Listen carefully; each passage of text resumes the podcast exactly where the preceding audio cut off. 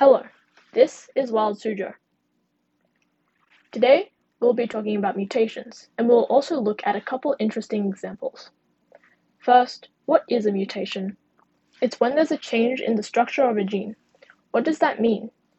Genes are what make your hair brown instead of red, or tall instead of short. They tell your body what you will look like and how you will survive. They're made from building blocks called nucleotides. There are four different nucleotides. These are kind of like letters in the alphabet, and if you move them around, you can make different words that mean different things. Genes are like different words. Now, a mutation is when the gene is changed. Think of the letters in the alphabet again. For example, maybe you're writing a sentence that says, I like chocolate ice cream, but you accidentally write, I like vanilla ice cream instead. The meaning of the sentence has changed.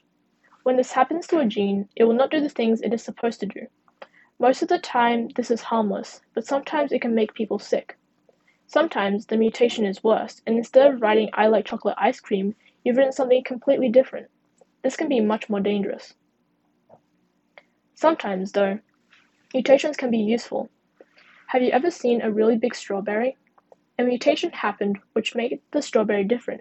So instead of being a normal sized strawberry, it could be double or even triple the size. It can also help animals to survive, because if a frog is darker and has more patterns on its back, it can blend into the environment better and hide from predators. Hopefully, you've learned something new about mutations. Can you think of any mutations that you've seen before? For Wild Suzhou, I'm Siana. Thanks for listening and see you next time.